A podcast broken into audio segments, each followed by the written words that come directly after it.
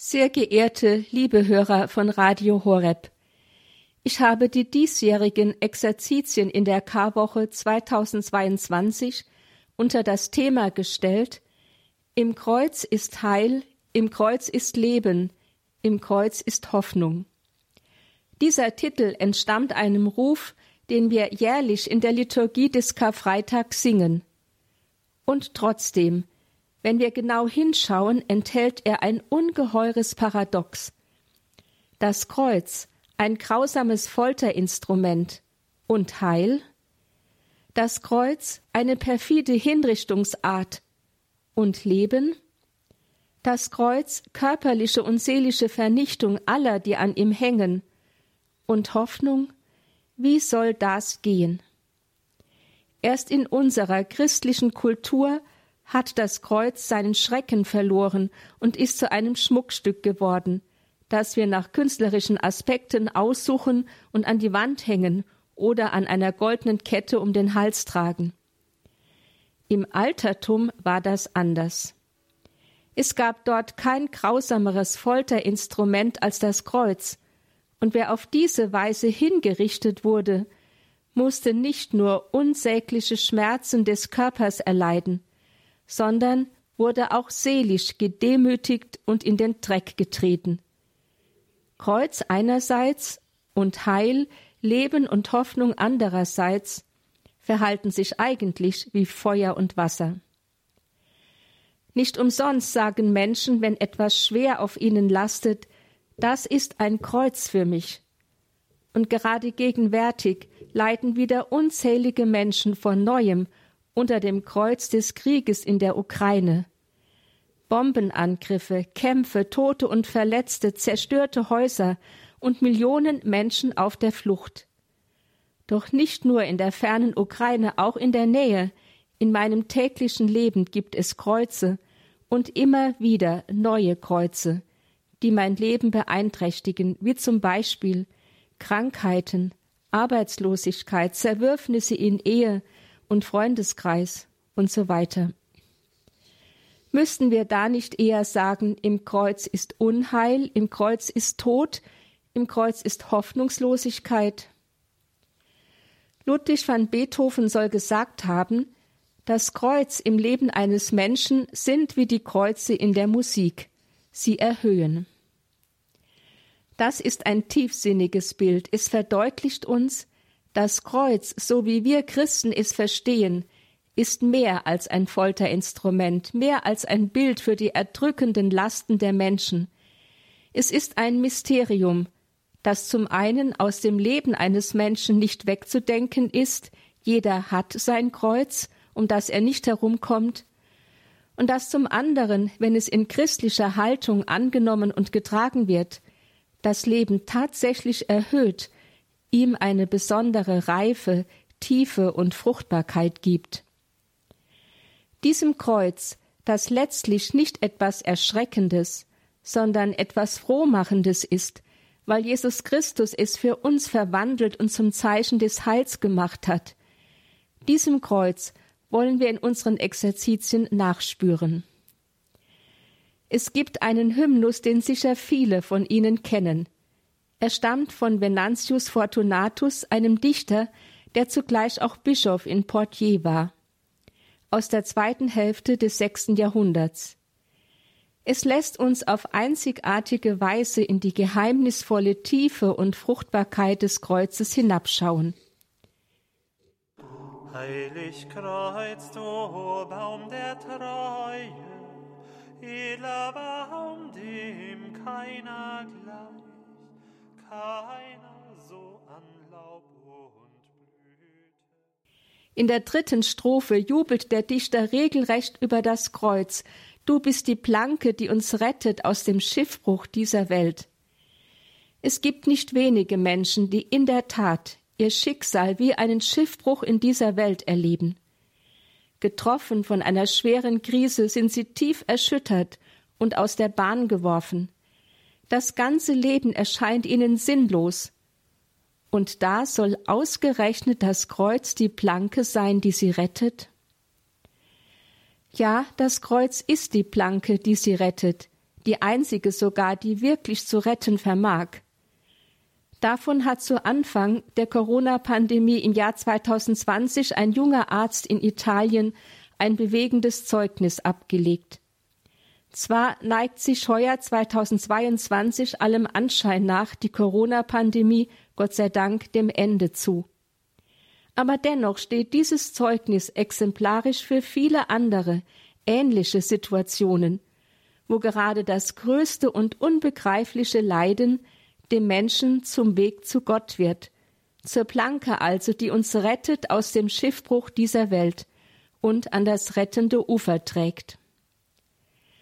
Julian Urban, so der Name des Arztes, war bis vor kurzem noch Atheist. In der Hölle eines italienischen Krankenhauses, wo er zusammen mit anderen Ärzten um das Leben der Corona-Kranken kämpfte und Tag für Tag viele Menschen sterben sah, ist er der Kraft des Kreuzes begegnet. Anlass war das Zeugnis eines alten Priesters, der selbst als Infizierter in das Krankenhaus eingeliefert wurde und sich trotz seines lebensbedrohlichen Zustandes um die Sterbenden kümmerte, sie auf ihrem letzten Weg begleitete und ihnen den Trost Jesu Christi brachte. Julian Urban schreibt Niemals in meinen dunkelsten Albträumen hätte ich mir vorgestellt, dass ich sehen und erleben könnte, was hier in diesem Krankenhaus seit drei Wochen geschieht. Der Albtraum fließt, der Fluss wird immer größer und größer. Am Anfang kamen einige von ihnen, dann Dutzende und dann Hunderte. Und jetzt sind wir keine Ärzte mehr, sondern wir sind zu Sortierern auf dem Band geworden. Wir entscheiden, wer leben und wer sterben soll und nach Hause geschickt werden kann. Obwohl all diese Menschen ihr ganzes Leben lang italienische Steuern gezahlt haben. Bis vor zwei Wochen waren meine Kollegen und ich Atheisten. Das war normal, weil wir Ärzte sind und gelernt haben, dass die Wissenschaft die Gegenwart Gottes ausschließt. Ich habe immer über den Kirchgang meiner Eltern gelacht. Vor neun Tagen kam ein 75 Jahre alter Priester zu uns. Er war ein freundlicher Mann, er hatte ernsthafte Atembeschwerden. Aber er hatte eine Bibel bei sich und wir waren beeindruckt, dass er sie den Sterbenden vorlas und ihre Hände hielt. Wir waren alle müde, entmutigt, psychisch und physisch erschöpft, als wir ihm zuhörten. Jetzt müssen wir zugeben, wir als Menschen sind an unsere Grenzen gestoßen. Mehr können wir nicht tun. Und jeden Tag sterben mehr und mehr Menschen. Wir sind erschöpft, Zwei von unseren Kollegen sind gestorben und andere sind infiziert worden. Wir haben erkannt, dass dort, wo das, was der Mensch tun kann, endet, wir Gott brauchen. Und wir haben begonnen, ihn um Hilfe zu bitten, wenn wir ein paar Minuten Zeit hatten. Wir reden miteinander und wir können nicht glauben, dass wir als wilde Atheisten jetzt jeden Tag auf der Suche nach unserem Frieden sind und den Herrn bitten, uns beim Widerstand gegen die Krankheit zu helfen, damit wir uns um die Sterbenden kümmern können. Gestern starb der 75-jährige Priester, der, obwohl wir hier in drei Wochen mehr als 120 Tote hatten und wir alle erschöpft und zerstört waren, es geschafft hatte, uns trotz seines Zustandes und unserer Schwierigkeiten einen Frieden zu bringen, den wir nicht mehr zu finden hofften. Der Priester ist gestorben und ist nun beim Herrn, und bald werden auch wir ihm folgen, wenn es so weitergeht. Ich war seit sechs Tagen nicht mehr zu Hause. Ich weiß nicht, wann ich zuletzt gegessen habe, und mir wird meine Nutzlosigkeit auf dieser Erde bewusst, und ich möchte meinen letzten Atemzug der Hilfe für andere widmen. Ich bin glücklich, zu Gott zurückgekehrt zu sein, während ich vom Leiden und Tod meiner Mitmenschen umgeben bin. Hört bitte nicht auf zu beten. Unser Gebet bewegt den Arm des allmächtigen Gottes. Soweit Julian Urban. Das Kreuz, es ist in der Tat, wie dieses Zeugnis des jungen Arztes zeigt, unser Heil, unser Leben und unsere Hoffnung. Es gibt keine andere Planke, die uns rettet aus dem Schiffbruch dieser Welt.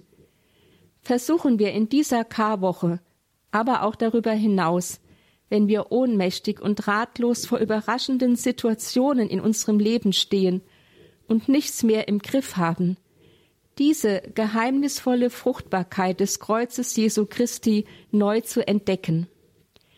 Begleiten wir also in diesen Tagen Jesus auf seinem Weg nach Golgotha.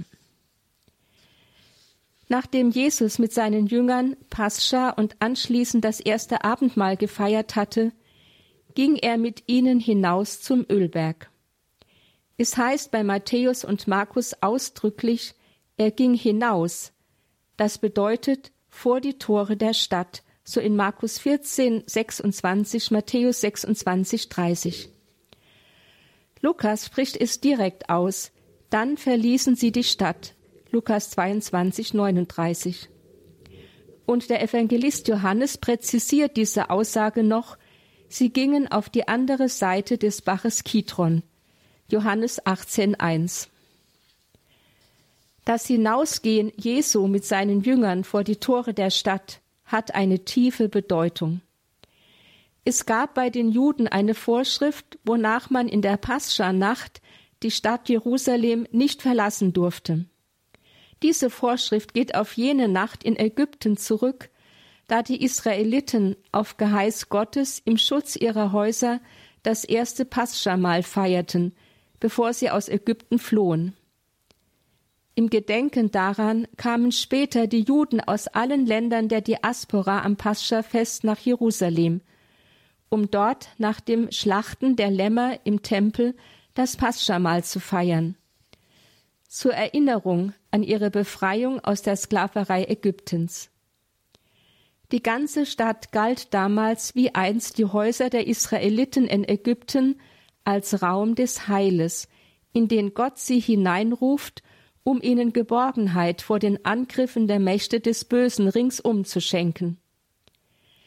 Das Pascha-Fest in Jerusalem bedeutete für die Juden also die jährliche Rückkehr aus den Gefährdungen der Welt, in der sie lebten, hinein in diesen Raum gottgeschenkter Geborgenheit.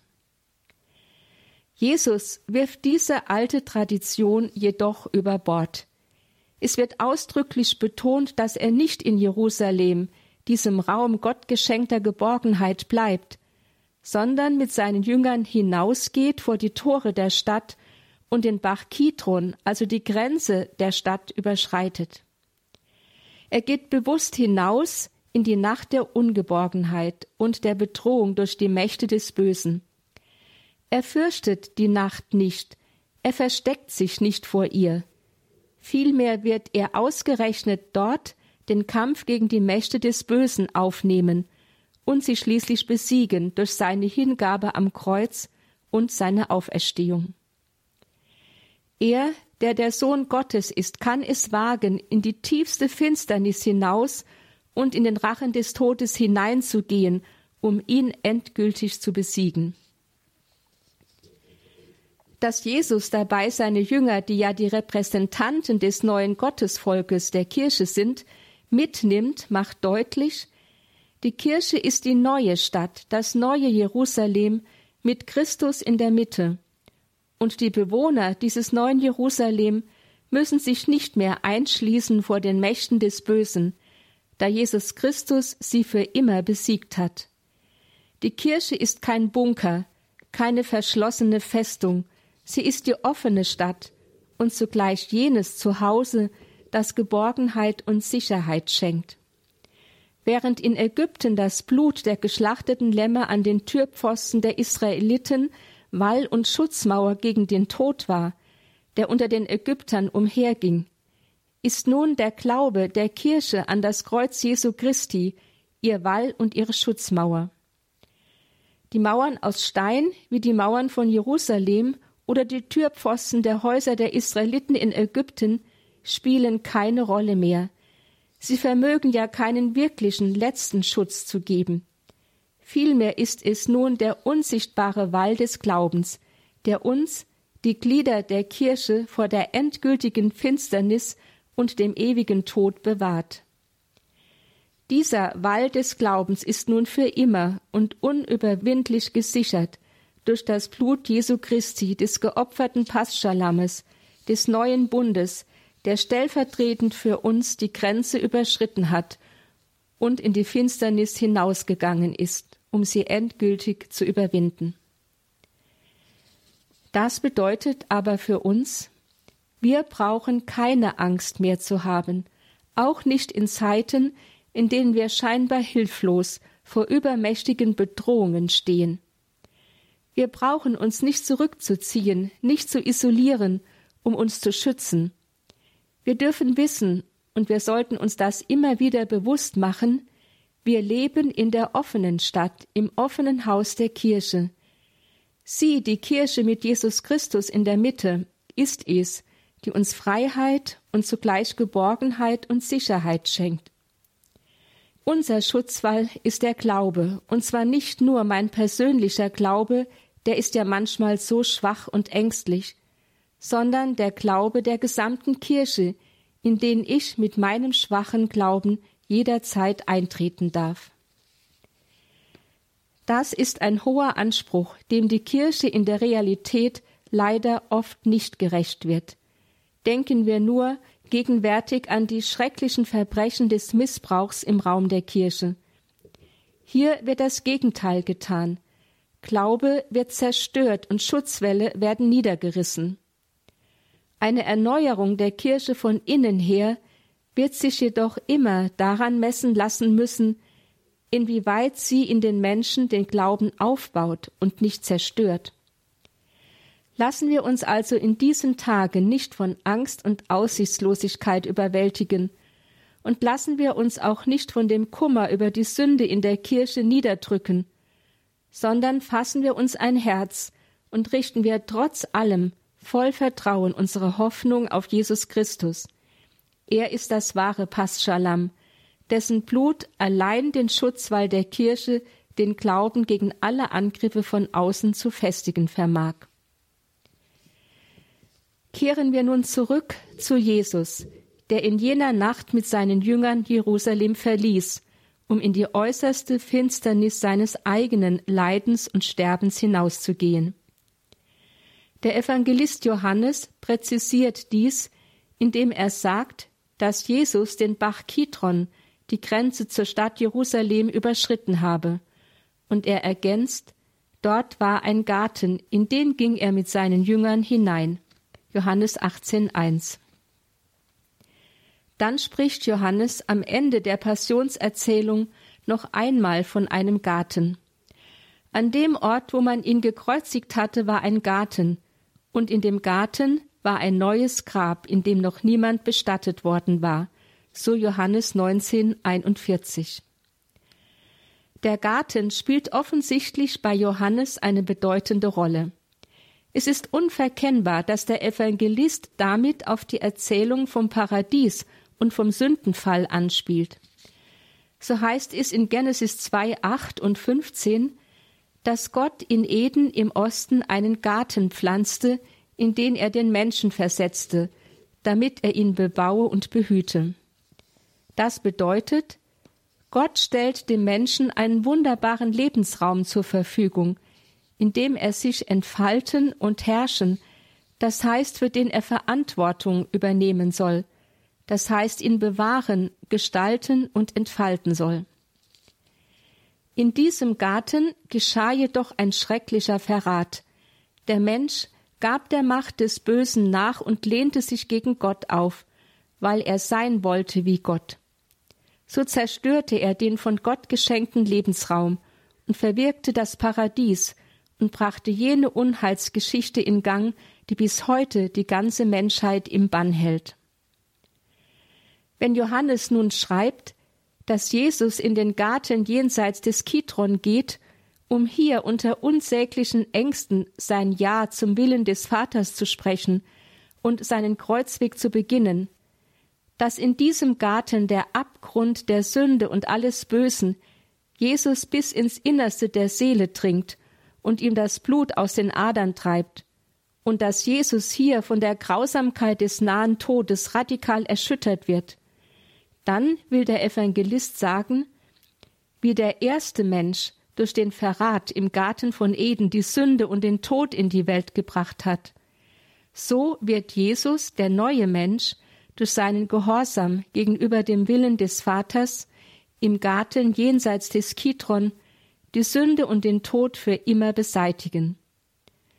Und wie die Sünde des ersten Menschen im Garten von Eden den Tod für alle gebracht hat, so wird die Auferstehung Jesu des neuen Menschen im Garten jenseits des Kidron den Tod von allen wegnehmen und ihn für immer entmachten. Im Garten geschieht der Verrat, schreibt Papst Benedikt in seinem Jesusbuch. Aber der Garten ist auch der Ort der Auferstehung. Denn im Garten hat Jesus den Willen des Vaters ganz bejaht, zu seinem eigenen Willen gemacht und so die Geschichte gewendet. Unterwegs zum Ölberg spricht Jesus dann mit seinen Jüngern über eine Weissagung des Propheten Zachariah. Zachariah habe vorausgesagt, dass der Hirte geschlagen, das heißt getötet werde, und sich daraufhin die Schafe zerstreuen würden, so in Zachariah 13,7. Der Prophet habe damit auf einen künftigen Messias hingewiesen, der einen gewaltsamen Tod erleiden werde und auf eine neuerliche darauffolgende Zerstreuung Israels. Erst durch diese äußerste Bedrängnis hindurch habe der Prophet die Rettung von Gott erwartet. Jesus wendet diese Prophetie nun auf sich und seine Jünger an. Er ist der Hirte, der Hirte Israels und der ganzen Menschheit, der sich schlagen lässt, indem er einen gewaltsamen Tod auf sich nimmt und seine Jünger, das sind die Schafe des Hirten, die sich nach seinem Tod zerstreuen. Das Wort, das Jesus zuvor schon einmal über sich gesprochen hatte, ich bin der gute Hirt, der gute Hirt gibt sein Leben hin für die Schafe, so Johannes 10, 11, erhält damit von Zachariah her eine ganz neue Tiefe. Auf die Unheilsprophetie folgt aber jetzt auch eine Heilsprophetie. Nach meiner Auferstehung werde ich euch nach Galiläa vorausgehen, sagt Jesus zu seinen Jüngern. Vorausgehen ist ein Wort der Hirtensprache. Zum guten Hirten gehört beides, schreibt Papst Benedikt in seinem Buch. Die Lebenshingabe und das Vorausgehen. Ja, die Lebenshingabe ist das Vorausgehen. Gerade durch sie führt er uns, Gerade durch sie öffnet er die Tür in die Weite der Wirklichkeit hinein.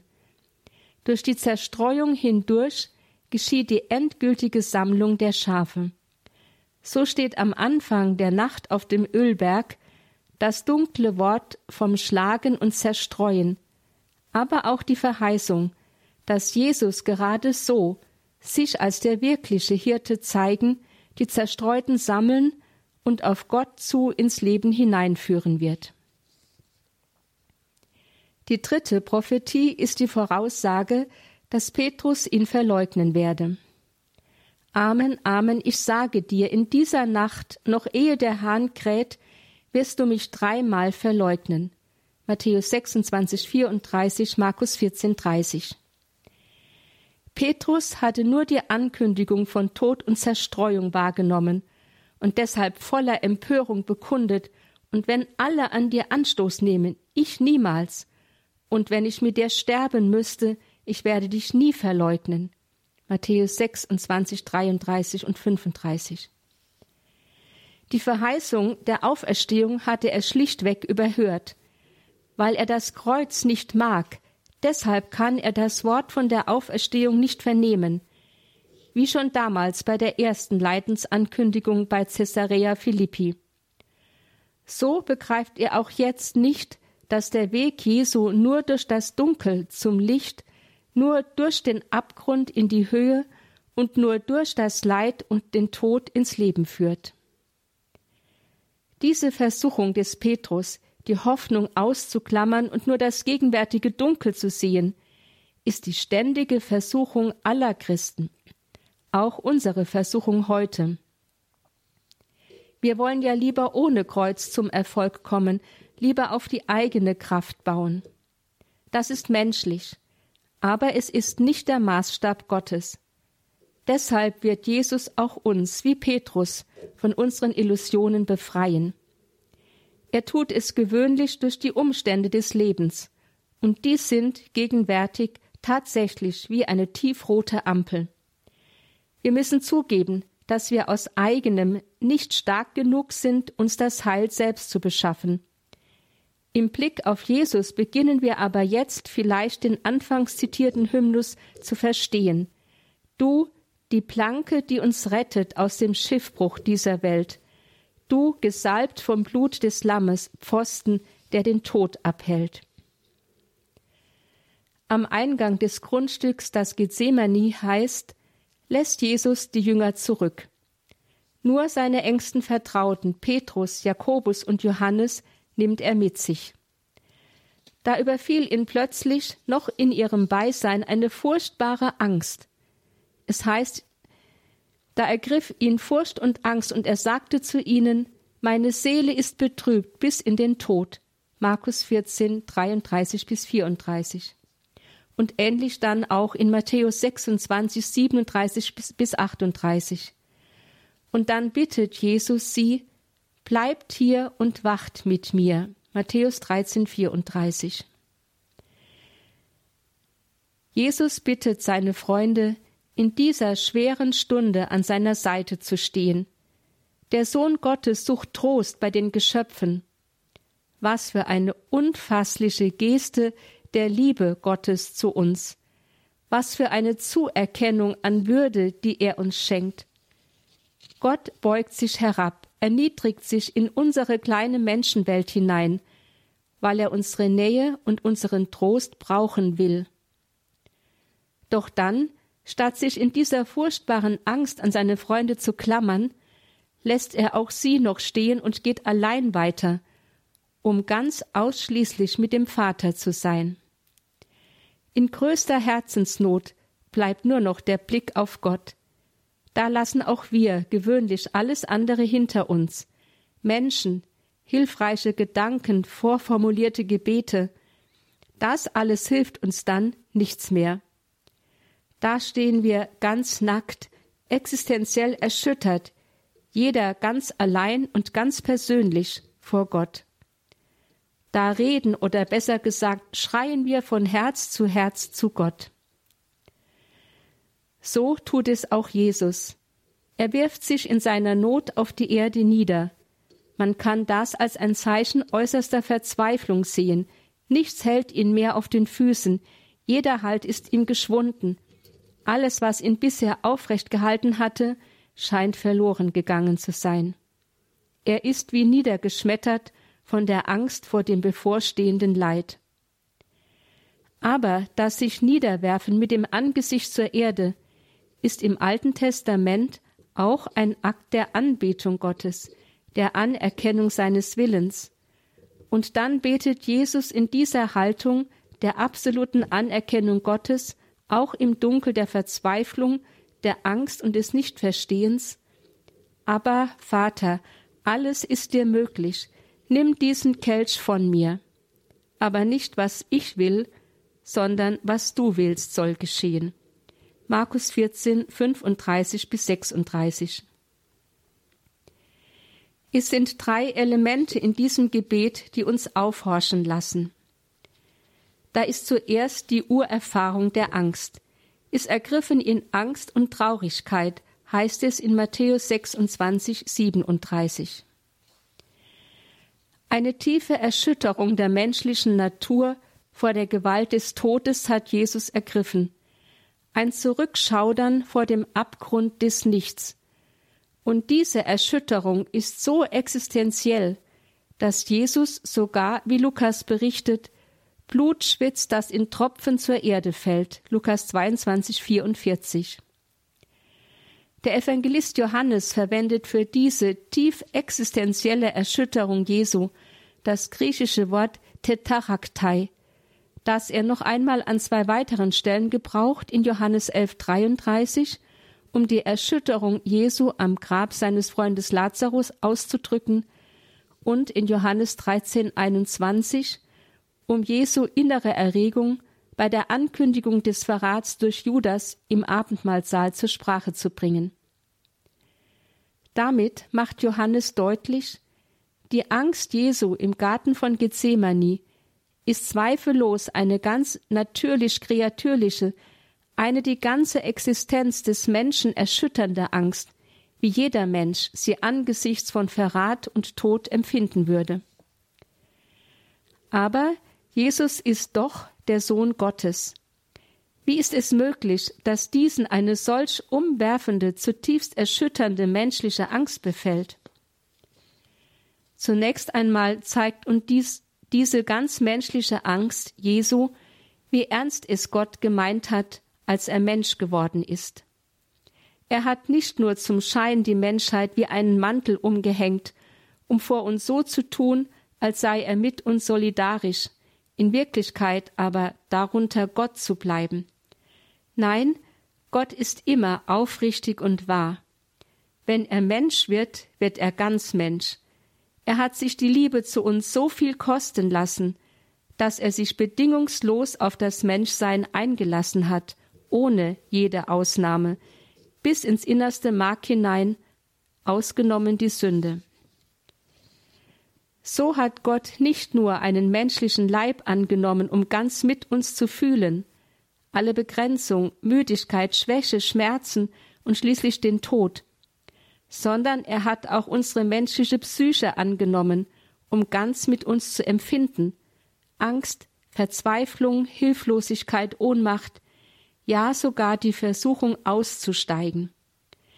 Im Hebräerbrief heißt es dementsprechend über Jesus, als er auf Erden lebte, hat er mit lautem Schreien und unter Tränen Gebete und Bitten vor den gebracht, der ihn vom Tod erretten konnte. Hebräer 5, 7. Und dennoch ist das, was Jesus am Ölberg empfindet, nicht nur eine menschliche Urangst angesichts eines grausamen Todes, also nicht nur eine kreatürliche Angst, wie wir Menschen sie alle erleben können. Sie ist weitaus mehr, weil Jesus zwar ganz Mensch, aber zugleich auch mehr ist als ein Mensch, nämlich Gottes Sohn, ist seine Erschütterung die Erschütterung dessen, der das Leben schlechthin ist. Ich bin der Weg, die Wahrheit und das Leben, hatte Jesus ja einst von sich selbst gesagt, Johannes 14,6. So ist seine Erschütterung die Erschütterung des Lebens vor dem Abgrund der Zerstörung und des Todes. So ist seine Erschütterung die Erschütterung des absolut Guten und Reinen vor der Macht des Bösen, des Gottessohnes vor dem Wiedergöttlichen, das nun direkt auf ihn eindringt. Im Garten von Gethsemane stehen in der Tat Leben und Tod im Widerstreit miteinander. Gott, der das Leben und die Güte schlechthin ist, wird konfrontiert mit dem Abgrund des Todes und der Macht des Bösen schlechthin. Gott und wiedergöttliches Leben und Tod, Reinheit und Sünde kämpfen miteinander, bis dahin, dass das Leben dem Tod ausgeliefert und der absolut Gute zur Sünde gemacht wird für uns, wie es im zweiten Korintherbrief 5,21 heißt. Gerade weil Jesus der Sohn Gottes ist, sieht und erleidet er schärfer als wir Menschen die tödliche Flut des Bösen, die zerstörerische Macht der Sünde, und er schaudert zurück vor all dem Schmutz und dem Gemeinen, das jetzt auf ihn zuflutet und das er aus dem ihm gereichten Kelch trinken muss. All das muss er in sich hineinnehmen, damit es in ihm, dem reinen und sündenlosen schlechthin, von innen her entmachtet und überwunden wird. Die Angst Jesu in Gethsemane ist somit etwas viel radikaleres als die kreatürliche Angst, die jeden Menschen angesichts des Todes befällt. Sie ist ein Zusammenprall von Licht und Finsternis, von Leben und Tod, von Gott und Satan schlechthin. Sie geht dem endzeitlichen Entscheidungsdrama der menschlichen Geschichte voraus, und insofern können wir sagen, Die Erschütterung Jesu am Ölberg ist auch eine Erschütterung über meine Sünde. Jeden Tropfen Blut, den Jesus in jener Nacht der Todesangst vergossen hat, hat er auch für mich heute vergossen. Auch meine Sünde war in jenem Kelch gegenwärtig, den er trinken musste. Das zweite Element, das uns im Gebet Jesu auffällt, ist der Widerstreit in seinem Innern, der Widerstreit der beiden Willen Jesu. Da ist einerseits der Naturwille des Menschen Jesus. Dieser sträubt sich mit aller Vehemenz gegen die Ungeheuerlichkeit und Grausamkeit des Leides, der Zerstörung und des Todes. Und deshalb bittet Jesus, dass der Kelch an ihm vorübergehen, das heißt, er dem Ganzen entkommen möge. Und da ist andererseits der Sohneswille Jesu, der sich total in den Willen des Vaters hineinstellt, so schwer es ihm auch fällt. Die Not der menschlichen Seele möchte dem bevorstehenden Leid und Tod entkommen. Das ist der Naturwille. Sie drängt deshalb den Vater, ihn aus der Not zu befreien. Aber Vater, alles ist dir möglich, nimm diesen Kelch von mir. Markus 14, 36. Das ist eine ernsthafte, ja flehentliche Bitte Jesu an den Vater. Du kannst doch alles. Du kannst auch mich befreien. Du kannst das Bevorstehende verhindern. Du kannst mich vor dem Kreuzweg und dem schrecklichsten Tod aller Zeiten bewahren. Wir hören und spüren das verzweifelte Flehen und Betteln des Menschen Jesus. Aber da ist auf der anderen Seite der Sohneswille.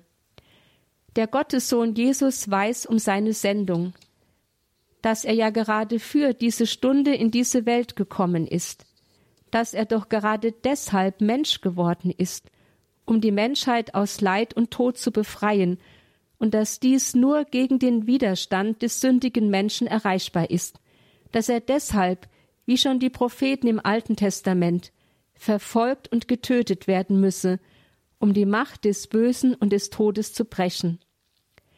Dieses höhere Wissen bewegt ihn schließlich doch, sich unter den Willen des Vaters zu beugen. Aber nicht was ich will, sondern was du willst soll geschehen, sagt er in Markus 14, 36.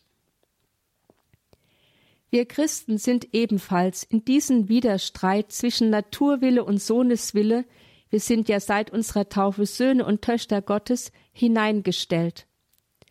Unsere menschliche Natur bäumt sich auf gegen Unrecht, Leid, Krankheit und Tod, die uns entgegenkommen und uns zu überwältigen scheinen. Aber mit den geistlichen Augen unseres Herzens dürfen wir all das in den größeren Zusammenhang des österlichen Mysteriums hineinstellen und voll Freude erkennen, Gott hat es in Christus Jesus schon längst auf sich genommen, ja mehr in sich hineingenommen, um es endgültig zu vernichten. Wir sind Befreite. Christus ist der Sieger, und wir in einem alten Vers aus dem achten Jahrhundert singen Christus Sieger, Christus König, Christus Herr in Ewigkeit. Und darüber hinaus dürfen wir Christen, gerade wenn wir leiden müssen und vom Tod bedroht sind, wissen, dass wir dazu berufen sind, Jesus gerade darin nachzufolgen, mehr und mehr vom Naturwillen weg in den Sohneswillen hineinzuwachsen. Menschlich gesehen wollen wir ja lieber allem Schweren und allem Leid und insbesondere dem Tod ausweichen. Und das ist rein menschlich gesehen zunächst mal richtig. Aber je mehr wir in den Sohneswillen Jesu hineinwachsen, desto stärker wird auch in uns die Bereitschaft werden, das unvermeidliche Leid und eventuell sogar den Tod hinzunehmen und auf uns zu nehmen, in dem Wissen, dass seit Jesus Christus kein Leid dieser Welt umsonst gelitten und kein Tod in dieser Welt umsonst gestorben wird. Ob wir leiden oder ob wir sterben, wir dürfen dies alles in Gemeinschaft mit Jesus Christus tun und in den Willen des Vaters hineinstellen, wo es fruchtbar und wertvoll wird. Zuletzt wollen wir noch ein drittes Element im Gebet Jesu am Ölberg betrachten. Jesus spricht Gott mit Abba, Vater an, so in Markus 14, 36.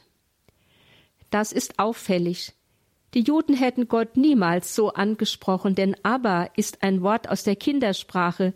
Es ist die Weise, wie Kinder in der Familie ihren Vater ansprechen. Abba ist unserem Papa vergleichbar. Aus Ehrfurcht vor der Erhabenheit Gottes hätten die Juden es niemals gewagt, Gott Abba, Papa zu nennen. Eine solch familiäre Vertrautheit mit Gott ist für sie undenkbar, sie käme eher eine Gotteslästerung gleich.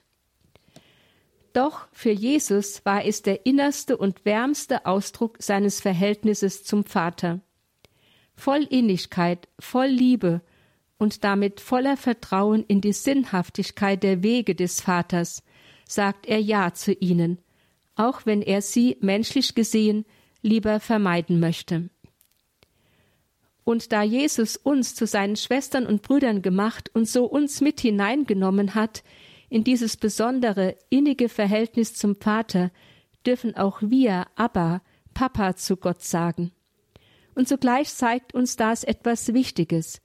Je inniger, liebevoller und ernsthafter unser Verhältnis zu Gott ist, desto bereiter sind wir auch, den dunklen Ereignissen unseres Lebens positiv zu begegnen – sie zu tragen und in das Leiden und den Tod Jesu hineinzuhalten, um sie von ihm her verwandeln zu lassen. Nun schauen wir noch einmal auf die Jünger Jesu. Als Jesus im Garten von Gethsemane Todesangst überfiel, bat er seine drei engsten Freunde, Petrus, Jakobus und Johannes, Bleibt hier und wachet mit mir. Matthäus 13, 34.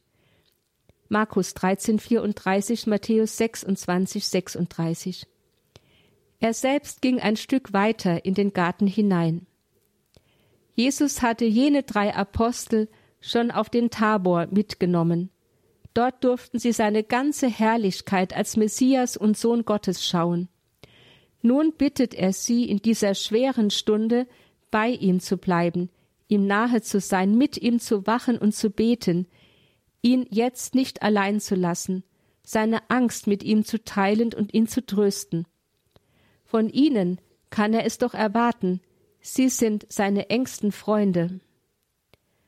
Aber als er zu ihnen zurückkommt, muss er feststellen, dass sie eingeschlafen sind. Und er sagt zu ihnen, Konntet ihr nicht einmal eine Stunde mit mir wachen? Matthäus 26, 40. Was für eine Bitterkeit und Enttäuschung spricht aus diesen Worten.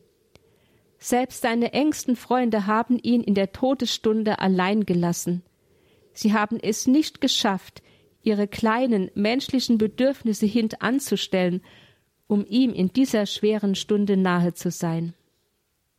Und wir? Wie steht es mit uns heute? Jesus hat ja nicht nur einmal gelitten, er leitet weiter durch die ganze Weltgeschichte hindurch an der Untreue der Menschen, an ihrem Abfall, an ihrer Glaubenslosigkeit und Gleichgültigkeit, an ihrer Verweigerung der Liebe. Schaffen wir es da, über unseren Schatten zu springen und unsere kleinen Bedürfnisse hintanzustellen, um dem leidenden Herrn nahe zu sein und seinen Schmerz mit ihm zu tragen? Die Schläfrigkeit der Jünger, ist offensichtlich ein Phänomen, das die gesamte Weltgeschichte durchzieht. Jesus sagt auch heute angesichts des ungeheuren Leids und der Sünde in der Welt zu uns Meine Seele ist bis in den Tod betrübt, wachet mit mir. Aber wie die Jünger damals sind auch wir heute taub auf diesem Ohr. Unsere Seele ist abgestumpft, Sie lässt sich nicht erschüttern von der Macht des Bösen, von dem Unrecht, der Gewalttat und der Gottesablehnung um uns herum. Und wir sind weit entfernt davon, wahrzunehmen, dass Gott unter all dem unendlich leidet. Wir sind viel zu sehr mit uns selbst beschäftigt. Wir schlafen wie die Jünger am Ölberg, und unsere Schläfrigkeit lässt uns glauben, dass das alles ja nicht so schlimm ist. Die Menschheit schlummert weiter durch die gesamte Geschichte hindurch, eingehüllt in den Traum eines satten, selbstzufriedenen Daseins, stumpf für das Leid Gottes. so müssen wir leider sagen, dass die Enttäuschung Jesu über den Schlaf seiner Freunde auch uns heute gilt. Auch zu uns, sagt Jesus, konntet ihr nicht einmal eine Stunde mit mir wachen. Darüber hinaus hat die Schläfrigkeit der Jünger noch eine weitere Dimension. Sie ist ja nicht nur eine große Enttäuschung für Jesus, sondern auch eine Chance für die Macht des Bösen und damit eine heimtückische Gefahr für die ganze Menschheit. Denn, so schreibt Papst Benedikt in seinem Jesusbuch, die Schläfrigkeit der Jünger ist eine Abstumpfung der Seele, die sich nicht aufregen lässt durch die Macht des Bösen in der Welt, durch all das Unrecht und all das Leid, das die Erde verwüstet. Sie ist eine Stumpfheit für all dieses lieber, die all dieses lieber nicht wahrnehmen möchte, die sich beruhigt, dass alles schon nicht so schlimm sei, um in der Selbstzufriedenheit des eigenen gesättigten Daseins fortfahren zu können. Aber diese Stumpfheit der Seelen, dieser Mangel an Wachsamkeit, sowohl für die Nähe Gottes wie für die drohende Gewalt des Übels, gibt dem Bösen Macht in der Welt. Das ist eine ernste Warnung, und wenn wir ehrlich sind, trifft sie auch auf uns zu. Leiden wir denn wirklich mit Jesus Christus daran, dass sich so viele Menschen von ihm abwenden? Dass so viele gleichgültig dahinleben, als gäbe es Gott nicht? Dass so viele Menschen in Verzweiflung und Not geraten, weil sie Gott und seine Gebote nicht kennen? Dass so vieles in unseren Familien, in unserer Gesellschaft, in unserer Kirche, ja in meinem eigenen Leben schief läuft? Leiden wir daran? Oder regen wir uns darüber auf, dass Kinder abgetrieben werden und alte oder kranke Menschen sich auf Verlangen töten lassen können?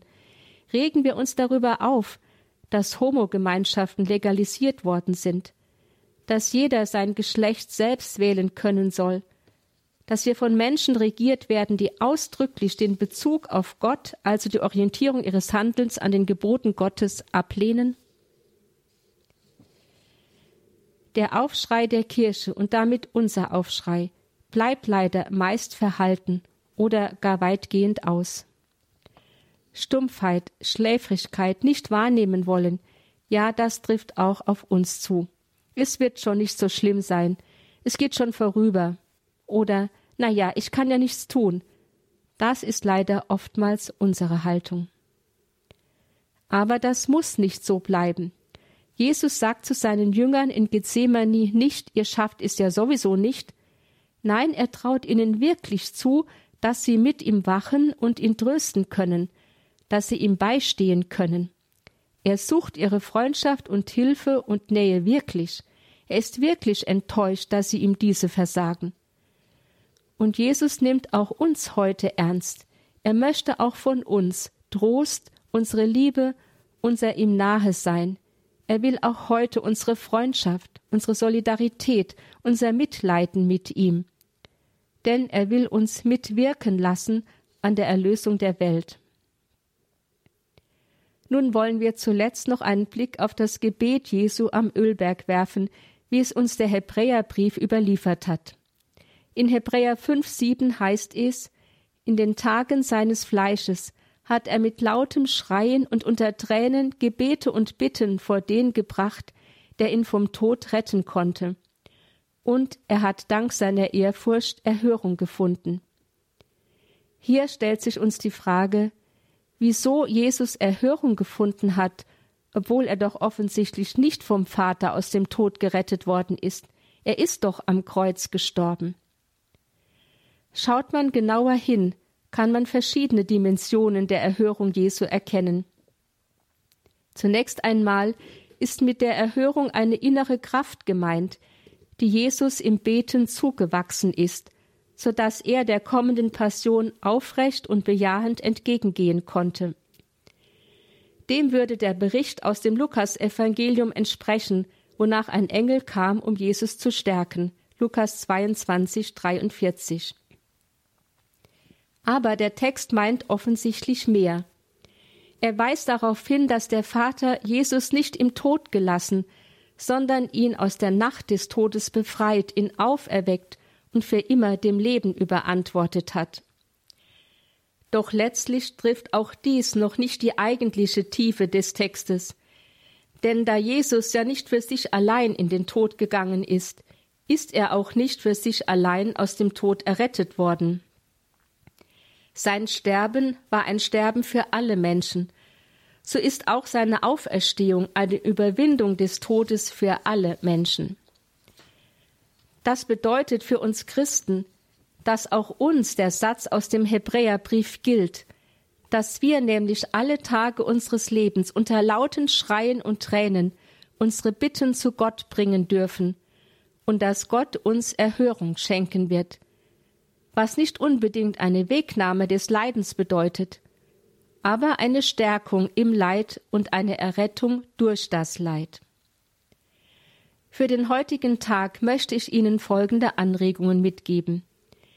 Gehen Sie wie Petrus, Jakobus und Johannes mit Jesus in den Garten von Gethsemane. Das kann eine offene Kirche sein oder eine Kapelle oder sonst ein Ort, an dem Sie ungestört mit ihm allein sein können. Schenken Sie Jesus anders als die Apostel Ihre ungeteilte innere Aufmerksamkeit. Bleiben Sie also wach und sprechen Sie mit Jesus Ihr Ja zum Willen Gottes, auch wenn er ihnen dunkel und schwer erscheinen sollte. Jesus musste unter Schmerzen um dieses Ja ringen. Das geht vielleicht auch Ihnen so. Dann bitten Sie Jesus, Ihnen die nötige Kraft zu geben. Bitten Sie ihn, Ihr Ja mit Ihnen zusammenzusprechen, hinter Ihnen zu stehen und Sie zu begleiten. Er hat es uns versprochen. Sein Name ist ja Immanuel. Gott ist mit uns.